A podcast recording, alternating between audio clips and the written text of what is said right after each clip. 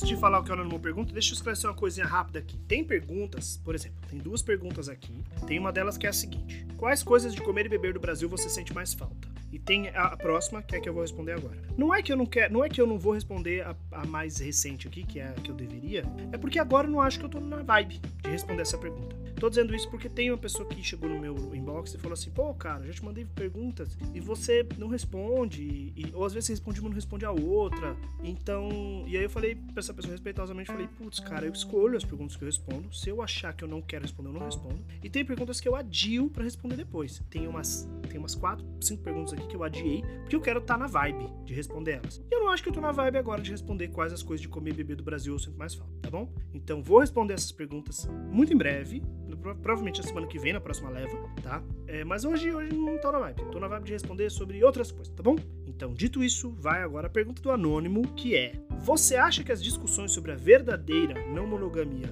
é verdadeira entre aspas, tá? Você acha que as discussões sobre a, entre aspas, verdadeira não monogamia são elitistas ou excludentes? Vamos responder então o anônimo. Anônimo, sim, eu acho, em partes. Calma aí, talvez. Que, é, é, eu acho que existe um certo elitismo na busca da não monogamia verdadeira quando você se baseia apenas no academicismo, quando você se baseia apenas na vivência acadêmica, no livro, na pesquisa, no que o psicólogo disse. Eu acho que isso, na verdade, o academicismo é elitista, né? Em geral, em, em qualquer situação.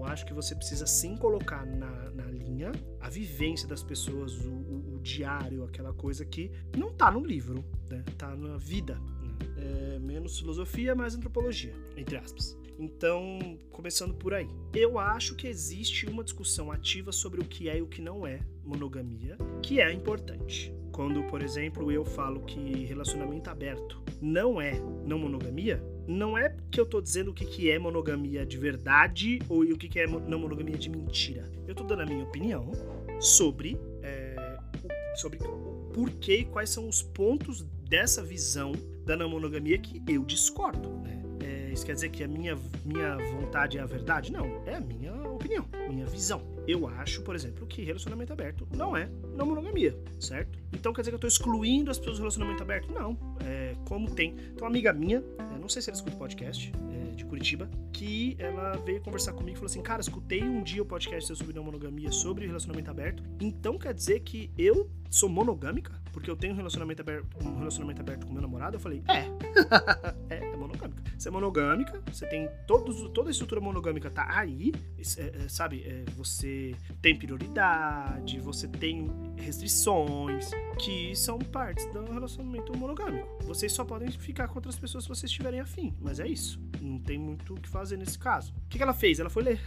ela foi estudar mais sobre. Então é mais sobre isso. É sobre é, é, trazer essa visão de fora de que dá para ser melhor, dá para ser mais interessante. Agora, existe sim uma discussão aí do, da verdadeira não monogamia, de, sabe, de ter uma definição perfeita. E eu não acho que ela existe, principalmente porque eu acho que a monogamia ela é um guarda-chuva de várias filosofias, né? vários estilos de vida, vários tipos de relação, em que você tem vivências diferentes que vocês têm, você tem regras e experiências diferentes. E você tem caixinhas que as pessoas podem se encaixar de um jeito diferente, né? É, na hora que você chega e fala assim, e aí que é o problema do elitismo e do, exclu, do, do exclusismo, de ser excludente. Na hora que você chega e fala assim, meu nome é Ângelo, eu sou um monogâmico há X anos, há, lá, 20 anos. Eu escrevi três livros sobre monogamia, eu sou doutor em não monogamia e conforme a minha experiência acadêmica, eu, não monogamia é batata.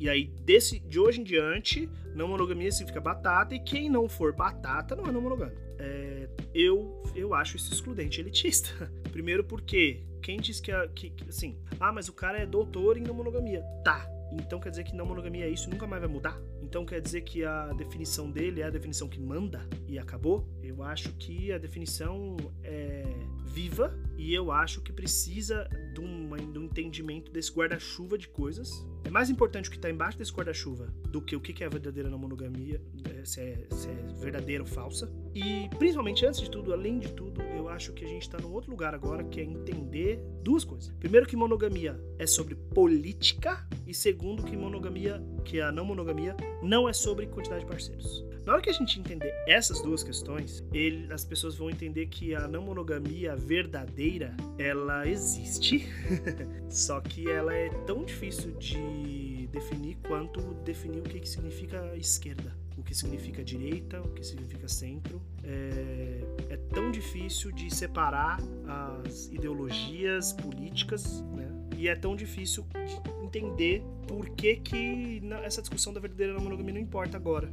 O que importa agora é as pessoas entenderem que a monogamia ela é uma marra política, ela é uma, um, uma ferramenta do capitalismo, ela é uma, um, um cabreiro social, ao invés de ser uma coisa voltada para a liberdade. Então, para mim é isso. É, respondi? Não sei. Nem eu sei se eu respondi. Eu acho que a resposta curta para isso é: eu acho que as discussões sobre a verdadeira não monogamia são elitistas e são excludentes. Eu acho que elas devem existir, mas principalmente porque elas são discussões que e eu acho que as pessoas têm que discutir tudo, só que elas têm que incluir, não excluir. Elas têm que ser é, populares e não elitistas. Não é para discutir isso só na faculdade e só com livro. Tem que discutir isso com pessoas que estão vivendo isso diariamente. Se não for assim, não adianta. Se não for assim, não adianta, porque a gente está falando de vida, né? Não de teoria, não é, não é física teórica, que é coisas que reais do dia a dia que podem acontecer, que a gente consegue medir, que a gente consegue olhar e a gente principalmente consegue ouvir. É, tá aí um problema, né? Para mim, a discussão da verdadeira monogamia, ela é sobre falar, não é sobre ouvir, não. E para começar a entender a sociedade, você tem que começar a ouvir a sociedade ao invés de só falar o que você acha que a sociedade é ótimo jeito de terminar um episódio de um podcast que só eu falo, né? Então quero ouvir você também. Manda sua opinião sobre esse ou qualquer assunto no retrosping.net barra cronofobia e eu posso publicar aqui. Se você não mandar nada, quer dizer que eu posso publicar aqui. Se você fala assim, não publique, eu não publico aqui. E se você quiser fazer uma pergunta pro Ângelo e pro Lucas pro nosso podcast semanal Hospício Lotado, mande dizendo essa é pro Hospício Lotado ou essa é pro Ângelo e pro Lucas, tá bom? Espero que vocês tenham gostado desse episódio. Beijos e tchau!